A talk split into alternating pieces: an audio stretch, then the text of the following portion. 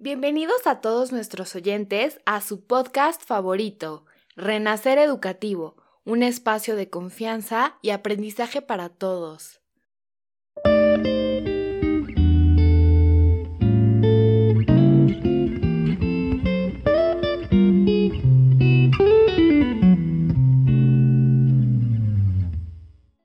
Bienvenidos a un episodio más. El día de hoy estoy muy emocionada por el tema del que vamos a hablar, que son las relaciones de pareja. Las relaciones de pareja se entienden como el vínculo sentimental amoroso que une a dos personas.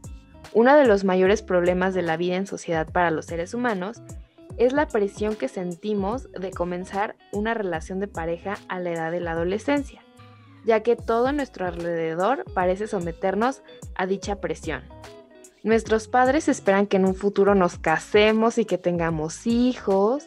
También los medios de comunicación nos muestran parejas felices en paisajes primaverales y nuestras hormonas tampoco ayudan mucho en esta lucha por entender qué deseamos hacer en realidad.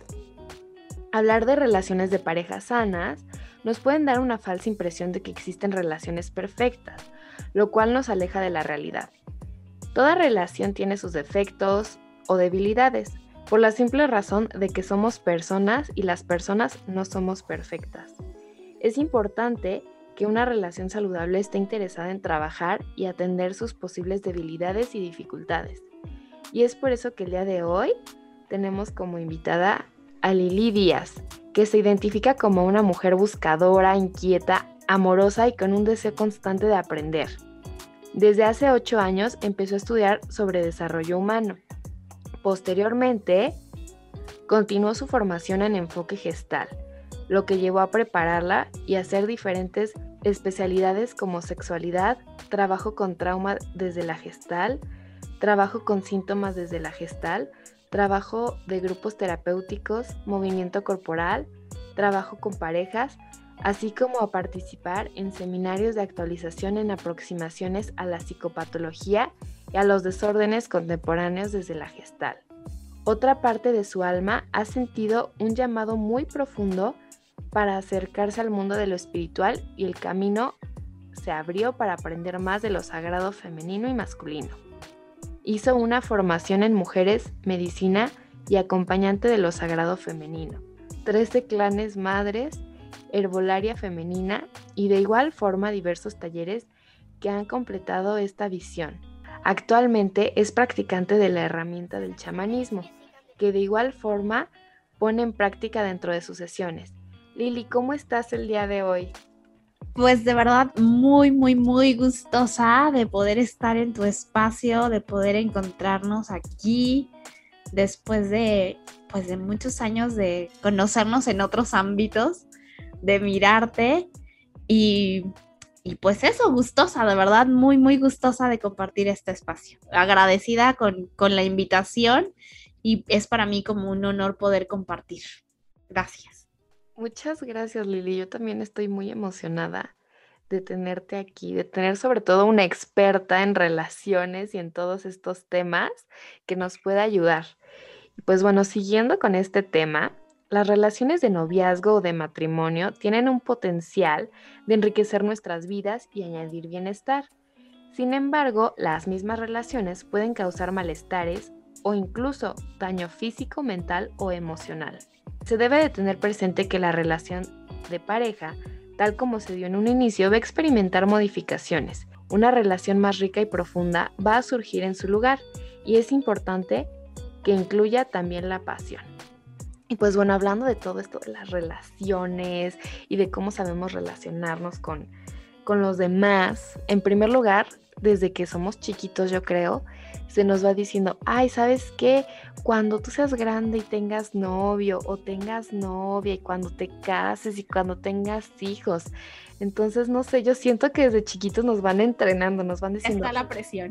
Sí, sí, nos van diciendo, ya, te tienes que casar y tienes que encontrar a alguien. Y cuando llegamos a la adolescencia es cuando decimos, quiero novio, quiero novia, quiero experimentar, pero como que muchas veces se nos vuelve una obsesión. Sí, hay una parte, a ver, lo primero es que no podemos perder de vista que somos seres sociales y que somos seres de relaciones. ¿no? O sea, sí, sí o sí, pues porque hay, ¿no? Porque gracias a que mamá y papá tuvieron una relación, primero a lo mejor amorosa o de encuentro eh, sexual simplemente, pues estamos aquí, ¿no? Entonces se hizo una relación de alguna manera, ya hubo un vínculo también ahí. Entonces, claro que eso cuando tú lo dices así, lo voy a poner un poco más desde una mirada un poco psicogenealógica, transgeneracional, porque el instinto es que nos que sigamos viviendo o sobreviviendo, ¿no? O sea, es decir, que los árboles que nosotros conocemos, eh, donde, de donde venimos nosotros, mamá, papá, abuelos, bisabuelos y así, pues se siga, siga y siga y siga y las ramas se sigan expandiendo entonces también es como una gana de pues que la vida continúe, ¿no? De que el árbol también continúe, de que toda esta parte se siga preservando. Y pues desde ahí también viene como una parte de esto. Evidentemente entran todas las cuestiones de índole, em, como tú dices, sociales, ¿no? Eh, las presiones como, como sociales, eh, que están a lo mejor un poco no tan bien encaminadas, porque justo se vuelve muchas veces una presión más que algo disfrutable.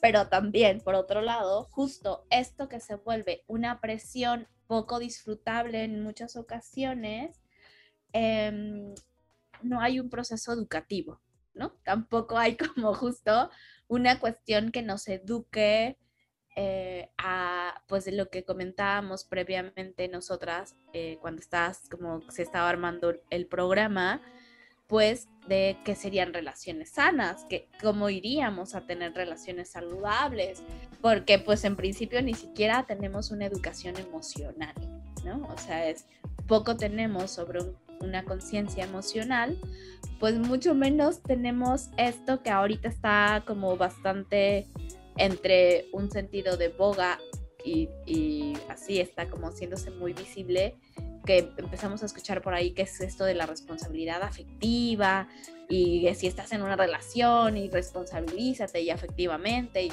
pues hace cuántos años eso no se hablaba ni se escuchaba ni se decía y más bien pues nuestra educación era con base en lo que veíamos en casa. Y si en casa veíamos violencia, pues pues violencia también o buscábamos o generábamos, ¿no? Para nuestras relaciones, los vínculos. Si en nuestra casa había buenas relaciones, pues intentábamos tener buenas relaciones de pareja.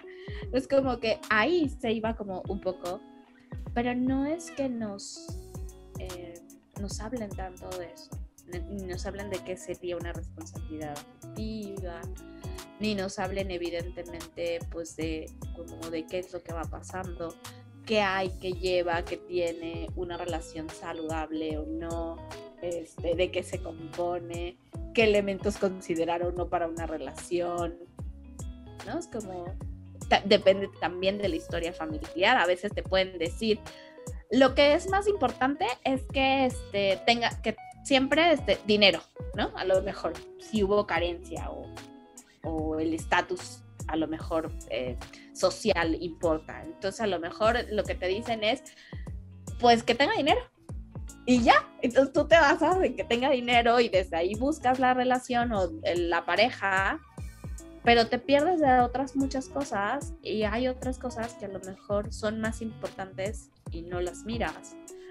O no sé, que sea trabajador, ¿no? Y entonces pues es altamente trabajador, pero pues no está en casa y es ausente y pero es trabajador, o sea, ya tiene el, requisito o ella, que sea una chica este frases muy mexicanas, ¿no? Que sea una chica como bien portada de casa. Ok, buscas una chica portada de casa. Pero a lo mejor no hay otras cosas que también te son importantes. Entonces, bueno, creo que ahí podemos como, se abren muchas, muchas cosas que podemos mirar en torno a la, a, lo que empieza a ser también esta parte, como dice tu, el nombre de tu podcast, renacer educativo. O sea, hay un proceso de volver a hablar y educarnos en cuanto a. Fíjate que hoy en día yo he visto mucho en redes sociales de que tienes que ser eh, responsable afectivamente. Y al principio yo decía, o sea, yo sí soy responsable y todo, pero yo creo que implica muchas cosas. Porque, por ejemplo, ahorita están estas cosas que son el gaslighting, ¿no? Y el narcisismo, que está, o sea, está a la orden del día. La verdad es que muchas veces no nos damos cuenta que estamos con un narcisista al lado o hay muchas veces en las que estamos cegados, así como el gaslighting, y que no sabemos. Entonces, más o menos, ¿qué es la responsabilidad afectiva? Claro, a ver, justo como dices, implica muchas cosas, porque para que yo pueda ser responsable afectivamente con un otro, primero necesito ser responsable efectivamente conmigo, ¿no? Conocerme, em, como haber hecho algún proceso, algún trabajo personal que me permita mirar justo mis emociones, con cuáles yo conecto más fácilmente, em, con cuáles yo me es más fácil a lo mejor ser explosiva, explosivo, con cuáles em, me voy Em, a lo mejor incluso también cuestiones como reconocer cuál es mi herida, ¿no? O sea, de estas cinco heridas que, hemos visto o que a lo mejor justo en las redes pues estamos bombardeados a lo mejor también de esta información. Eh, que las voy a enumerar rápidamente, que tiene que ver con el abandono, el rechazo, la injusticia, eh, la traición. Em, siempre se me olvida una. me encanta. Em, fue otra, otra de las heridas, pero justo como poder identificar, a lo mejor también me, lo hago desde ese lugar y me relaciono desde un lugar de la herida. Y cuando yo tengo esta posibilidad y esta capacidad de, de poderme mirar yo, saber que cuando yo estoy en una relación, hay una otra persona delante de mí que merece todo mi respeto también. Y cuando empezamos a mirar todo este proceso de ser responsables afectivamente porque estoy con un otro o una otra persona, pues es justo poder decir, ok, ¿qué no puedo hacer? ¿Qué no debería hacer? Aquí a lo mejor a veces sí aplican los deberías, ¿no? Es como, eh, y cómo cuidar esta parte de la relación, ¿no? Cómo cuidar estos temas de la relación eh, y que con estos elementos que yo voy cuidando, me voy haciendo responsable de mí, del otro y de una relación. Porque en una relación es como somos tres entes. Hay autores que incluso hablan de cinco, pero yo con la que más trabajo es como somos tres entes. Tú, yo, la relación. Entonces, me hago responsable de lo que ocurre. No responsabilizo al otro. Es que tú, em, un clásico como de yo te dije esto, ah, yo entendí otra cosa. Bueno, y es tu culpa que yo haya entendido otra cosa. No, es un proceso de decir, yo asumo que yo entendí algo que es diferente. Mi pareja a lo mejor me dijo, oye, va a pasar esto, o voy a hacer tal, o va a haber esto, o... Y yo entendí algo que es completamente diferente, eso no es responsabilidad del otro, sino mía. Y entonces que yo tenga esta capacidad de poder ir asumiendo esto. Y aquí voy a abrir un poco más eh, esta parte porque justo cuando vamos hablando de esta parte de la educación de pareja, es que hay elementos que sí son importantes ir considerando desde que estamos iniciando una relación de pareja, ¿no? Y una es que desde cómo yo elijo a mi pareja. Y puede ser que yo elija a mi pareja en, Voy a poner primero tres niveles. Como el nivel físico, el nivel intelectual o el nivel emocional, ¿no? Puede ser que simplemente esté con una persona porque lo que más me atrajo en principio es su parte física, ¿no? Y después, pues lo segundo que más me atrajo es la parte emocional y lo último la parte intelectual hay quien es más importante la parte intelectual y después la parte emocional y después la parte física. Entonces, bueno, también ahí, si quieren hacer su chequeo de ustedes como eligen pareja, pues esta puede ser una opción. me, importa más la parte física y es lo primero que me atrae y digo, ah, ese chico o chica me puede atraer porque tiene estas características que me gustan o porque cuando he conversado es súper brillante, tiene ideas, tiene elocuencia, tiene una parte como que me es importante o porque cuando también comparto con esta persona veo como sus emociones las conoce, las maneja, está y es como ah, eso me atrapa y me enamora y me, parece que es empático y que, o empática, amoroso y eso es lo que me es importante. Porque también todo eso después nos va a permitir mirar algunos aspectos em, que sí o sí son importantes, como poner al momento de nuestra elección de pareja, que en un principio nos dicen, ay no, eso no importa, pero importa sí importa nuestra ideología, sí importa nuestra ideología y ahí puede ser desde la ideología política, la ideología espiritual o religiosa, em, la, em, sí, como lo político, lo religioso, que hay ideología en cuanto a, a estos elementos, importan obviamente los valores, em, va importando como también, aunque parezca, a ratos yo sé que, que, a lo mejor a muchos no les va a gustar escuchar mucho esta parte, pero también eh, los elementos de nuestros niveles socioeconómicos hay un impacto. Em, y em, los niveles a lo mejor educativos, ¿no? Entonces, como estos elementos que yo voy considerando también al momento de ir eligiendo mi pareja y por qué voy poniendo todo esto y por qué tiene que ver también con los elementos de la responsabilidad afectiva, porque de qué si vamos a poder hablar en la relación. Cuando vaya, vamos, estamos empezando a construir la relación, necesitamos poder hablar de todo esto. Eh, la ideología, por ejemplo, en torno a la sexualidad también, ¿no? O sea, es como, ¿qué pasa? ¿Qué, creo? ¿Qué no creo?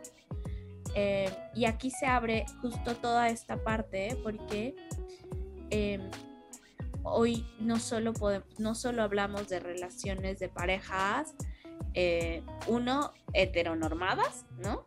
Eh, hombre-mujer, sino también hablamos de parejas de la diversidad sexual y también hablamos de parejas Em, que ya sean em, que, que, están dentro del ámbito de lo poliamoroso o em, relaciones que, conocemos como relaciones abiertas. Entonces, ahí claro que vamos hablando de todo un proceso que en cada uno de ellas hay características, que en cada una de estas relaciones y de estos vínculos afectivos y sexoafectivos que se emplean, eh, bueno, pues cada uno tiene, tiene también normas y tiene también formas que eh, esas son importantes también de conocer, ¿no? Eh, y entonces me parece que eso va siendo también como, eh, como importante poderlo mirar desde ese lugar para saber esto, o sea, es como si yo sé de entrada que estoy en una relación abierta, bueno, sé que va a tener ciertas características y condiciones en donde ambas partes van a poder tener encuentros sexuales con otras personas que no impliquen el vínculo afectivo. Simplemente será una parte sexual, ¿no? Pero si estoy en una relación poliamorosa, pues sé que va a ser la parte sexual y la parte afectiva. Si estoy en una relación de alguna forma, o sea, va a ir, pero soy responsable de eso, de hacerle saber a la otra persona. Claro, es que, o sea, hablando de todo esto, ahorita a lo que se me vino a la cabeza es que muchas veces queremos a fuerza una pareja, queremos, bueno, ya, está bien, o sea, no me gusta físicamente, intelectualmente, este, tampoco, y emocionalmente menos, ¿no?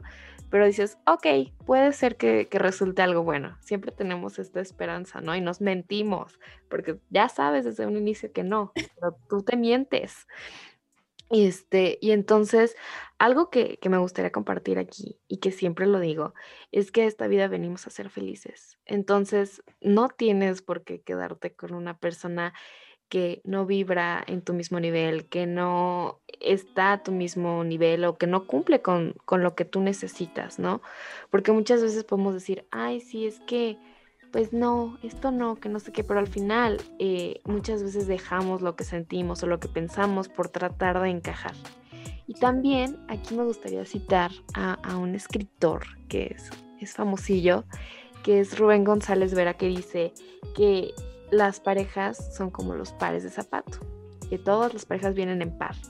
Entonces, si no tenemos resuelto un pendiente emocional de nosotros, vamos a encontrar a alguien que nos ayude, que nos ayude a sanar o que nos ayude a aprender o que nos ayude a hacer muchas cosas.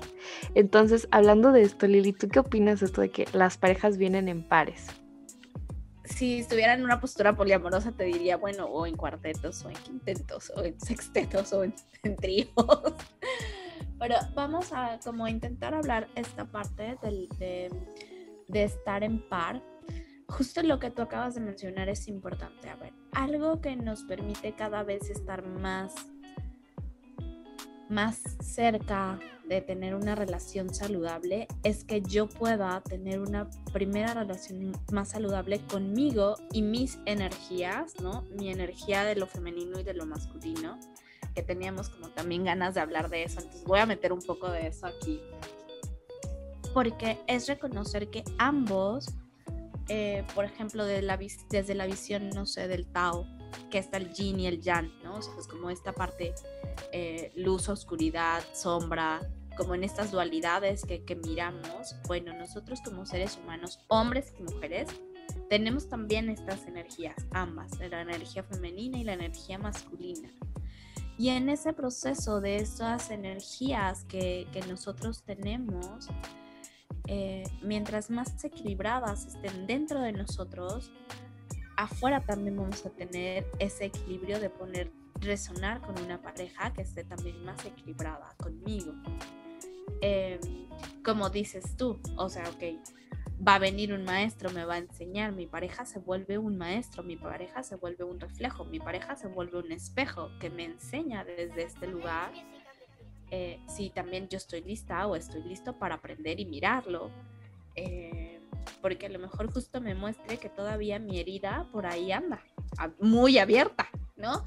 A lo mejor yo dije, no, ya está bien resuelta y de repente es como de eh, la herida de abandono, ¿no? Que suele ser como una de las que más escuchamos, ¿no? Y es como, mi pareja se va tantito y es como de ya siento que me dejó, me abandonó, este, se y la persona simplemente fue a, al baño o fue a una reunión con sus cuates o con sus amigas.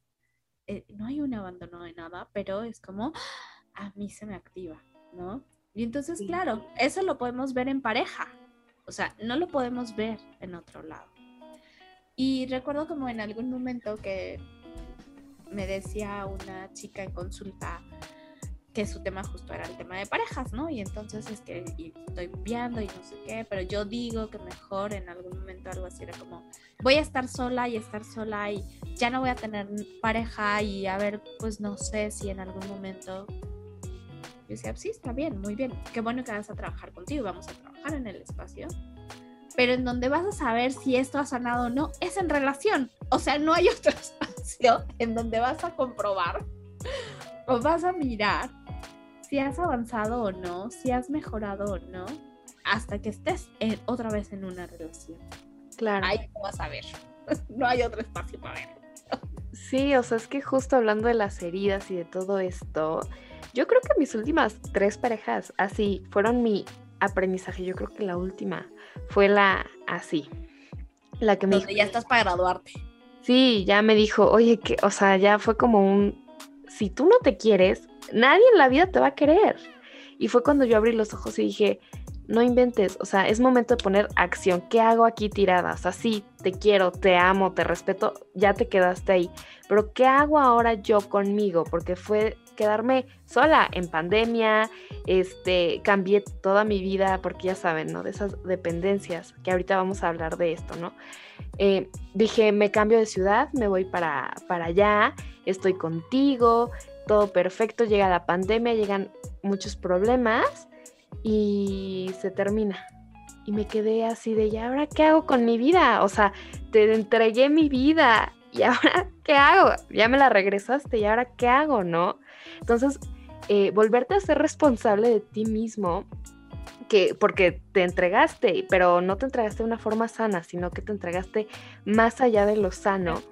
Regresar a ti es muy complicado, muy complicado y sobre todo muy doloroso darte cuenta que más que nada es algo tuyo, que la otra persona, como tú lo decías, las personas no, no es que la otra persona tenga la culpa, tú tienes la culpa de, de muchas cosas. Bueno, no culpa, responsabilidad. Eres responsable porque al final estás en una en una relación y contigo mismo. Entonces, hablando de todo esto, Lili, eh, ¿cómo sé que ya estoy listo para estar en una relación? Porque viendo todo este panorama horrible de que las heridas y, que nos vienen a enseñar, ¿cómo sé que ya estoy lista para iniciar una nueva relación? A ver, algo que justo hiciste una, una muy buena aclaración, no hablamos de culpa, hablamos de responsabilidad, justamente cuando nosotros solemos hablar de culpas, hablamos hablar de relaciones que son disparejas, como de alguien es como, como más grande, superior y alguien inferior, es como un poco esto, y no relaciones adultas. Y lo que buscamos es que cada vez que estemos en relaciones, sean relaciones justo adultas y maduras, ¿no? Eh, relaciones también de acuerdo a las edades. Pues obviamente cuando eres noviecito de 12, 13, 14, 15 años, pues no quiero que te comportes como un adulto, porque no estás en una edad de ser un adulto, ¿no? Te comportas de acuerdo a esa edad, pero también te comportas de acuerdo a los patrones que has aprendido. Y cuando nosotros estamos ya como más grandecitos, más mayorcitos, y, estamos viendo esta, como esta parte de saber si ya estoy lista o no estoy listo para estar en una relación. Se vuelve también un proceso como de, mucha escucha y de mucho aprendizaje y de una palabra que solemos utilizar también como en este proceso, em, como en, la tradición que, que, nos van enseñando, es como estar muy al acecho, como cuando está alguien como, como alguno de estos animales queriendo como como cazar y está viendo y está viendo y está acechando, bueno, yo me vuelvo una acechadora o un acechador de mí para estarme mirando y estarme revisando y estarme escuchando. Claro, lo ideal es justo poder estar en un proceso de acompañamiento terapéutico, poder estar en un, eh, como, si no e, individual, a veces eh, terapia, terapia grupal. Eh, o estarme apoyando de algunos recursos que me sean importantes, ¿no? Que me vayan siendo importantes. Más allá de mi amiga, más allá de lo que comparta chido con mi amiga y mi amigo, o así, el compa, la, la, comadre, eh, que sí van a tener una visión, pero no, no una visión profesional también que me permita y que me ayude a ver más elementos que, que son importantes que yo pueda mirar. Entonces, pues claro, em, un poco eso, estar primero pendiente de mí, ir, ir mirando y en dónde voy practicando si no tengo una relación de pareja. Porque no solo cuando hay algún patrón, algún patrón es esto que es repetitivo en mis relaciones, o sea, es decir, seguro un poco con lo que tú nos compartías, no es que tú eres capaz de cambiar toda tu vida solo por tu pareja, sino también por tus amigas, también por tu familia. O sea, es como, voy a darlo todo, ¿no? Y entonces, a lo mejor en donde empiezo a practicar es en esas otras relaciones. O en donde me empiezo a mirar es también en esas otras relaciones. Si yo soy de las que lo da todo, y así primero están todos los otros y después estoy yo, ¿no? O no importa, yo hasta el final, porque yo en sacrificada o yo salvadora. Si yo soy salvadora, no solo soy salvadora en mi, en mi pareja, ¿no? También soy salvadora con mis amigas, con mis amigos, con mi familia, o sea, también ahí en esos espacios donde me relaciono con un otro, también se da. Y entonces, pues a lo mejor ahí puedo empezar a ver y decir, ah, ok, aquí ya estoy cambiando esto. Ah, aquí ya empiezo a cambiar esto. Aquí ya lo empiezo a hacer diferente. Si yo voy viendo que ya eso me va saliendo mucho mejor con mis amigas, ya voy poniendo límites, ya voy siendo más cuidadosa de mí, ya estoy como haciendo un proceso también mío con mis otras relaciones, pues puede ser que ya empiece a estar más lista de estar en una relación de pareja. Sí, no, claro. Y esto que, que dices ahorita de que tenemos que tener también esta educación de que no, o sea, ir a un proceso terapéutico o ir con un psicólogo no es de locos. O sea, las personas lo necesitamos, necesitamos este espacio para platicar, encontrarnos y saber qué queremos, porque es muy necesario. Sí, justo volvemos a esta parte educativa, o sea, esta parte de... Justo creo que podríamos tener mejores relaciones si desde que estamos en la infancia nos enseñan a, nos enseñaran a comunicarnos mejor, ¿no? Claro. Que, que está bien si yo te digo que algo me enoja, pero lo que se me dice es que está mal, sobre todo si soy niña, que yo me enoje que las niñas bonitas no se enojan. Entonces, si yo quiero ser una niña bonita y no quiero ser una niña fea, pues yo como niña bonita no me voy a enojar. Entonces, no te voy a comunicar lo que me está pasando. Si ese es mi patrón que yo aprendo, si eso es lo que yo aprendo, lo que me educaron, pues cuando yo llegue a una relación adulta, ¿qué digo? No me pasa nada. ¿No? El clásico, nada, no tengo nada, no tengo nada, no tengo nada, pero lo que tengo adentro es mucho enojo, pero no lo puedo externar porque si lo externo ya no soy una niña bonita. Claro. Ya soy una niña fea y yo no quiero ser una niña fea. Y por otro lado, eh, si eres hombre, ¿no? Lo voy a poner muy en nuestra cultura, ¿no? Y entonces tú lloras y tú muestras tu tristeza, pues ya no eres un macho. Y entonces, no, aquí queremos que haya machos de verdad, así, de esos buenos, ¿no? Y entonces, pues no va a poder llorar ni expresar su tristeza. Entonces, cuando llega a una relación, ¿qué pasa? Pues él no sabe lidiar con su propia tristeza. ¿Qué pasa si ve a su pareja, ya sea hombre o sea mujer, que empieza a llorar? Lo primero que sale es, no llores, no llores, no llores, no llores, no llores, calma, calma, calma, no llores, no llores, no llores. No lo dice por el otro o por la otra lo dice por él, porque él o ella no saben lidiar con su tristeza. Sí, sí. Y eso tiene un impacto en la relación. Y eso justamente es la parte de la educación emocional. Si eso nos los enseñaran desde que, son desde que somos pequeños y nos enseñaran a decir, oye, está bien, o sea, a ver, ¿qué pasa con tu enojo? Si tu enojo lo pones en un lugar saludable, ¿cómo sería? A ver, ¿qué haría? ¿Cómo puedes decirle al otro, estoy enojada, necesito mi tiempo, necesito mi espacio, estoy triste, estoy feliz, quiero demostrarte mi afecto, sin que esto sea, es como, pues, eso nos alivianaría mucho de la vida adulta. Sí, claro, claro. Y hablando ahorita de esto, de que yo comentaba, ¿no? Que yo en Salvadora, en Superman, ¿no? Y, de que, o sea, literal, cambié todo, ¿no? Y entonces, ya cuando salí de esta relación, dije, ¿quién soy? ¿Qué quiero? Entonces, ¿cómo podemos evitar fundirnos tanto en nuestras parejas, Lili? A ver, algo em, que compartí hace poquito em, es que ¿Qué podemos ir haciendo para no fundirnos en nuestras relaciones? Uno es no perder de vista que yo, yo soy una parte individual y tener muy, muy claro justo que me gusta, ¿no? O sea, si yo voy teniendo muy claro que me gusta, que quiero, es como eso, tenerlo presente. Por otro lado, tener siempre muy presentes nuestras redes, nuestras redes de apoyo. Eh, ya sean las familiares o ya sean las de amistad, ¿no? Y es importantísimo como seguirlas cultivando y seguirlas nutriendo. Es muy importante esta parte porque ellos em, pueden ser siempre un buen termómetro, ¿no?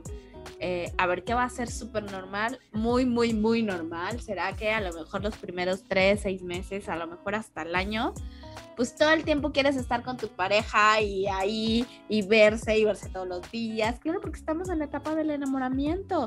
Y en ese momento, pues claro que el otro se vuelve mi todo. Y es como, ay, sí.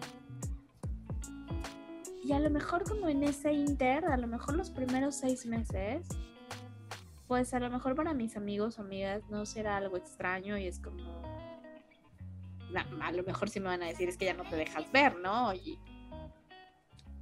Pero si después de, esos, de ese tiempo, esto sigue siendo ya algo recurrente donde te invito a salir y no vienes porque no puedo, porque, ay, no, es que si no va mi novio, no va mi novia tal cosa, no porque porque él no quiere o porque ella no quiere que yo te vea, que yo las vea. Entonces ya estamos hablando de cuestiones de ojo, mucho ojo y estar atento a, a escuchar y creer lo que la familia nos dice de, oye, pues estás faltando ya las reuniones, oye, ¿qué pasó con tu vida? Oye, ¿en dónde andas con, con esto? Y, y preguntarme, ¿no? Que a lo mejor ahí están pasando cosas y que necesito ver, Em, ¿Qué otra cosa necesito hacer para, em, más bien, em, no dejar de hacer mi vida justo en este sentido? No dejar de hacer mi vida y es decir, tengo mis actividades en individual también. ¿no? no todo es en colectivo, no todo, no todo es nosotros o nosotres, como queramos nombrar. No todo es así. O sea, es yo Fer tengo mi espacio y yo Lili tengo mi espacio. Nos encontramos y en ese encuentro lo hacemos juntos y hacemos em, juntas, lo hacemos en nosotras a lo mejor, ¿no? O nosotros. Y eso va siendo como, como rico para no perdernos. Y además algo que justo les, como me gusta mucho explicar en cuanto a esto, es si ustedes piensan ahorita que ustedes cuando nos, nos escuchen, que nos estén escuchando, te invito a que pienses en la energía del amor. La energía del amor, si nosotros la vemos, la sentimos, al menos como yo la visualizo, es una energía que es expansiva, ¿no? Porque cuando estás enamorado, cuando estás tocando el amor, es como radiante, hay como mucho como, ay, ¿esto qué es? pues hacia afuera. Y ustedes imaginen que esa energía tan expansiva, tan radiante, tan luminosa, la metes en un frasco. Esa energía va a entrar en ese frasco. O sea, es como esa energía, si yo la quiero meter en ese frasco, porque digo, no quiero que nadie nos quite nuestro amor, así es que quiero que sea solo tuyo y mío, tuyo y mío y de nadie más vamos a meterla en un frasquito. Pues esa energía que va a pasar en algún momento, si la vemos igual como una llama, pues se va a apagar. Claro. Se va a morir. Porque nada la está nutriendo ni nada la está alimentando. Sí.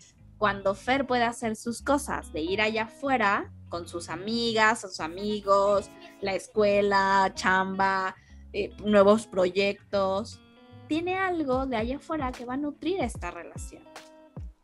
Sí. Y si tu pareja también tiene lo suyo y hace lo suyo y trae, pues trae nuevos elementos a la relación y entonces eso nutre la relación y eso hace que no nos perdamos también. Es como seguimos alimentando una relación y la seguimos manteniendo también en equilibrio. Porque no sé cómo les pasa o cómo es para ustedes, pero en mi vivencia, cuando yo digo estoy en relación, pues yo quiero también que mis amigos lo conozcan, que mi familia conozcan, que, ¿no? Es como quiero compartir de nuestra emoción, de nuestra felicidad, que esto sea súper expansivo. Sí, si lo hacemos hacia adentro y nada más como tú, yo, tú, yo, tú, yo, tú, yo, pues eso en algún momento se vuelve súper asfixiante y justo pasa el ¿y ahora quién soy? me mimetizo, hago lo mismo, hago exactamente lo mismo que el otro o la otra y ya perdí mi identidad y ya no sé quién soy, ya no sé a qué, qué hago, a qué me dedico, ¿por qué estamos en este podcast? sí, claro, así de, y ahora, no, es que de verdad fue como un, ¿y ahora qué? O sea, ay, de qué canción de Selena, ¿no? Pero te entregué mi vida, te entregué mi alma y ahorita ya que me la dices, no, ya no la quiero, ¿qué hago, no? Entonces fue volver como a, a reconstruirme y decir, esto es lo que quiero y, y, o sea, de verdad, si estás escuchando este podcast, ah, este, te agradezco muchísimo. No te lo haré llegar. no te lo mando. este, me, o sea, me ayudó cañón para descubrir quién era, ¿no? Porque de hecho fue en este proceso de entre elegir carrera, entre todo. Entonces él me decía, estudia esto, tú eres buena para esto. Y, y así justo, fue en el momento justo, el universo así, justo. Yo dije, no, yo no quiero esto, bye. O sea, como que dije, no, a ver, tengo que empezar a ver qué quiere Fernanda, quién es Fernanda y qué necesita. Entonces también esto es como el panorama oscuro, el panorama de, todo esto, ¿no? Pero al final yo siento que tu pareja es tu equipo. O sea, al final el amor, como bien lo dices, es esto súper expansivo y que nos da, pero también tenemos que saber ser equipo, porque muchas veces decimos, bueno, yo, yo, yo, yo, yo, y, ay, que necesitas algo, no, pues ahí consíguetelo, ¿no? Y pues muchas veces por eso es que surgen muchos conflictos, ¿no? Empezando por una infidelidad, ¿no? Que muchas veces te dicen, es que yo encontré en ella lo que tú no me dabas, ¿no? Y tú, pero ¿cómo? Si yo te di toda mi vida, ¿no? Entonces, ¿cómo podemos ser un equipo con la pareja? Ya el tema de las infidelidades luego hablaremos, porque es un tema... Híjole, hay unas visiones, ahorita hay una autora súper buena hablando de este tema que es súper bueno y nos cuestiona también las relaciones y también desde la mirada muchas veces como eh, psicogenealógico, transgeneracional, sistémico, por ahí un poco. También hay muchas cuestiones interesantes en torno a la infidelidad, pero eso será otro podcast, espérenlo. Este, ahí nos miramos en otro podcast. Pero, a ver, justo con esto que estás diciendo, es cómo llego a tener también una relación sana. ¿Qué va siendo importante para poder tener una relación sana y una relación que tiene que ver con el proceso de estar en equilibrio y ser equipo, pues primero tener un buen canal de comunicación. Si yo no tengo un buen canal de comunicación, no voy a poder tener una relación eh, sana ni equilibrada porque no le voy a poder compartir lo que necesito compartir y expresar. Y el otro no va a poder compartirme o expresar, ¿no? El otro u otra. Eh, no lo va a poder hacer. Entonces una parte que es importante es mirar justo la comunicación. Em, algo que también me parece que es súper bueno, bueno, al menos a mí me, me ayuda mucho, es que podamos revisar un poco cuáles son nuestros dones o talentos, ¿no? Y esto, ¿por qué lo voy poniendo? Porque, a ver, en mi caso, yo soy buenísima, me encanta como organizar, ¿no? Como yo soy así, señora organización. Y entonces, un viaje, perfecto. A lo mejor mi pareja puede decir, ay, tengo ganas de que viajemos. No se diga más. Ahorita yo ya estoy haciendo, mirando, mirando itinerarios, vuelo, tal. Entonces yo me ocupo de esa parte en equipo y la otra parte se va a encargar de otro proceso del viaje que yo no me voy a preocupar, pero para nada, pero mi pareja sí. Ah, perfecto, eso ya nos da la posibilidad de mantenemos un equilibrio, ¿no?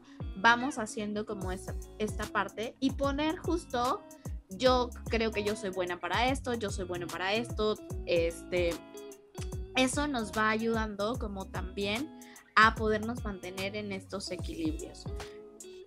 Em, ¿qué más nos va ayudando como en el proceso también de, poder em, como tener también equilibrio, relaciones eh, sanas?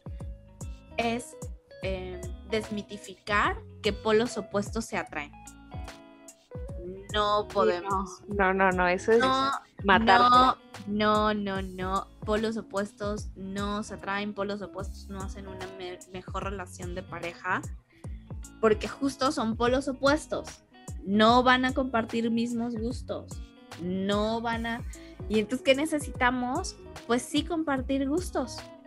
Tener a lo mejor justo, más bien 80-20 a lo mejor. 80 en, en compatibilidad y 20% diferencia. 90-10, súper bien.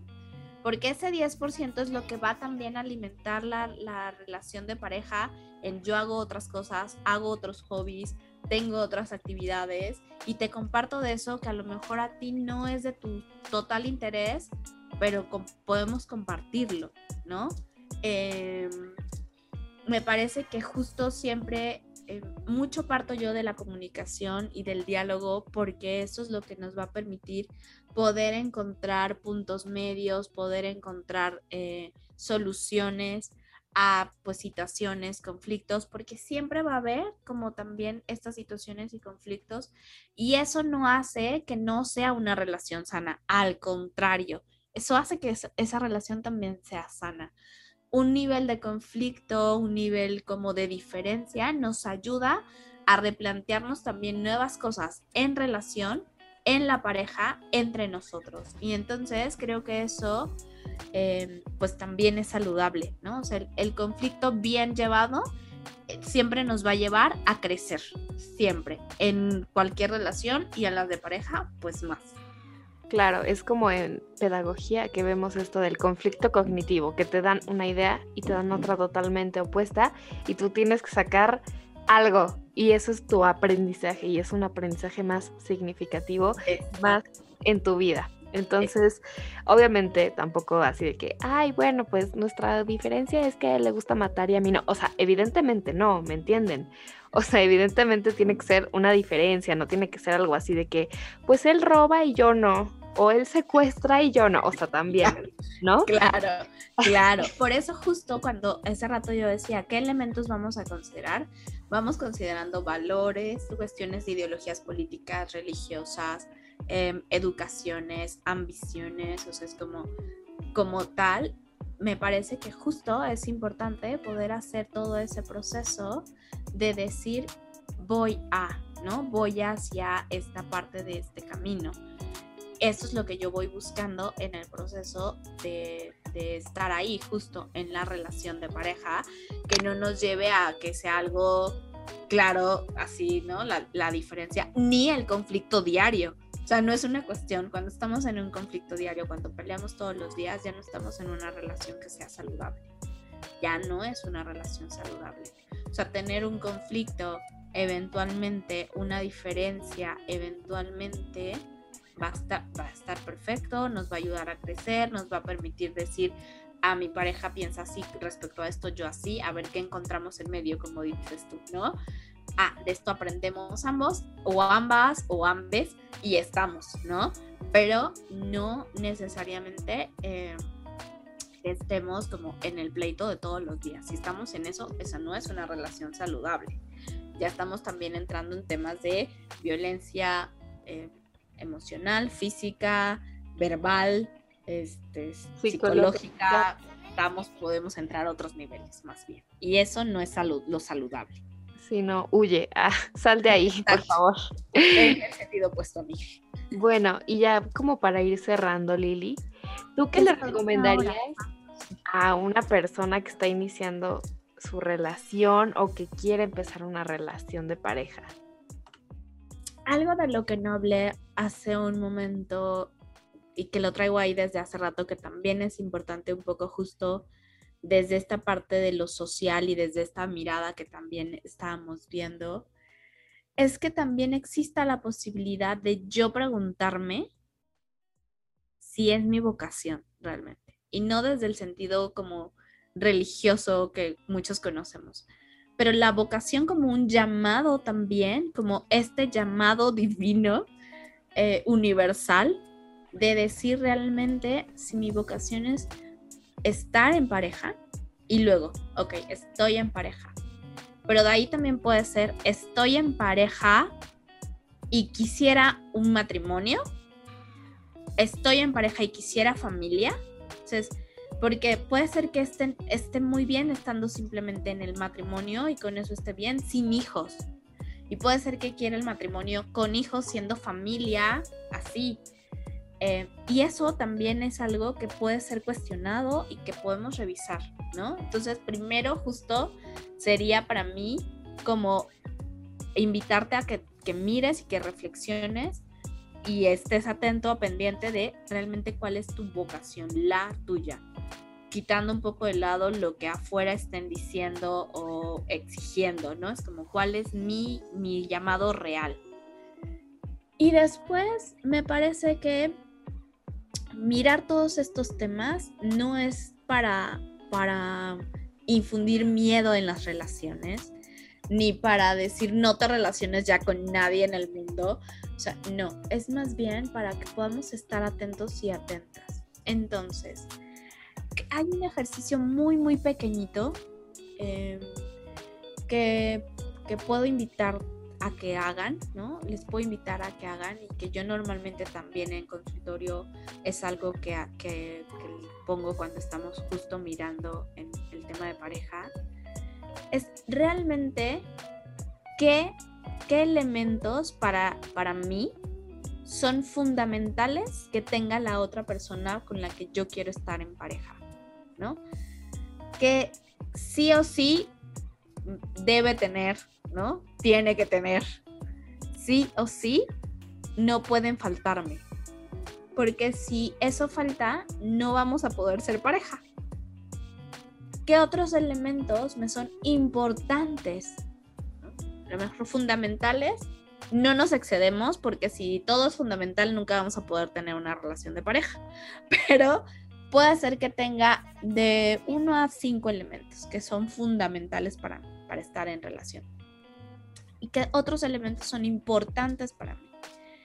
Que si no los hay, evidentemente vamos a tener algún tipo de problemas, de dificultades, pero que no van a acabar con la relación. O sea, me son importantes.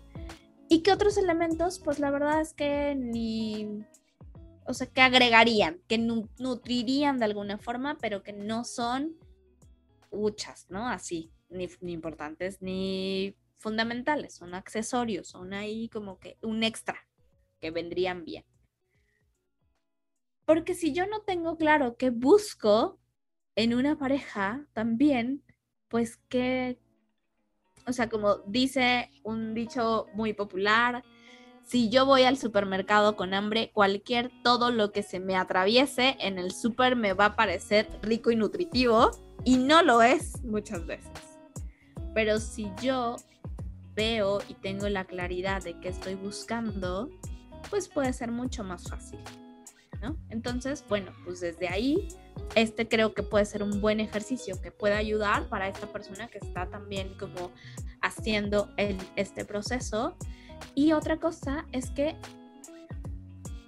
cualquier relación que vayamos a tener nosotros, por supuesto que es un acto de fe, y por supuesto que también es un acto em, que nos lleva a conectar con partes nuestras y como por ejemplo el miedo.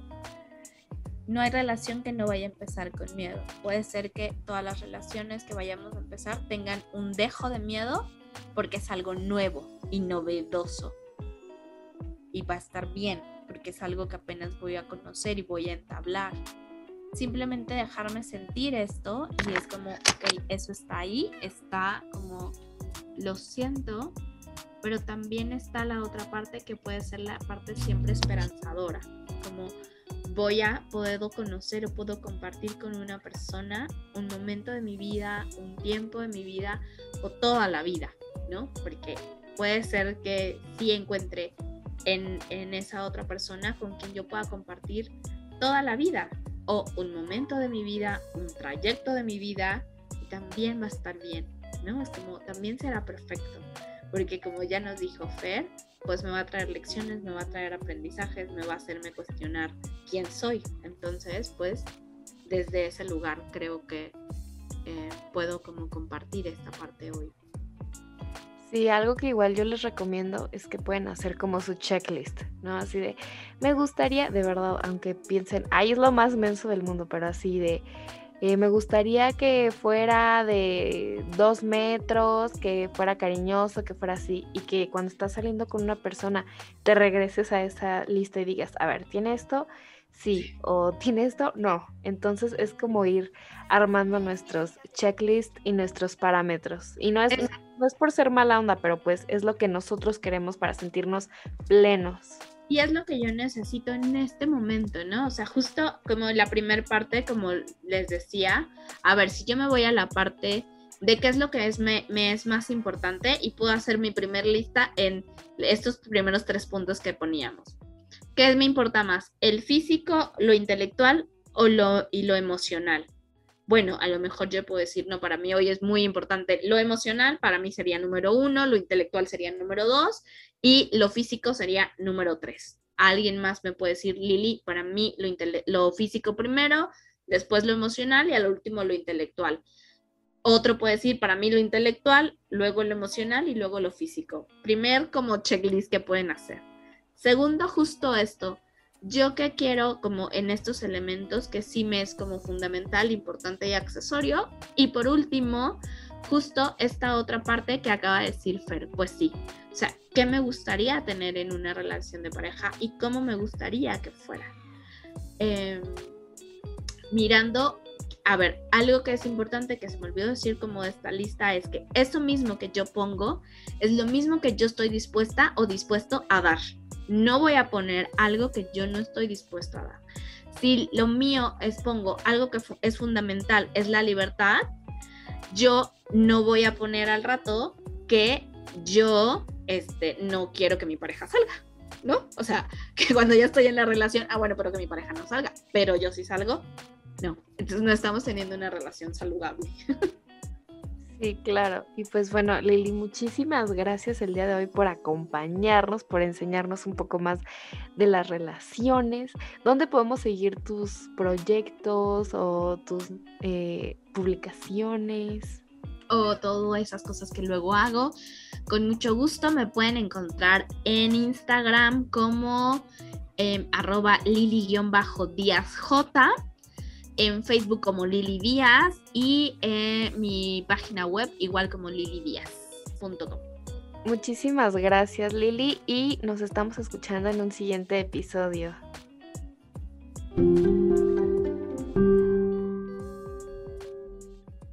Gracias por escuchar este podcast y espero que lo disfrutes y te apasiones tanto como yo. Sígueme en mis redes sociales como arroba fer-verde.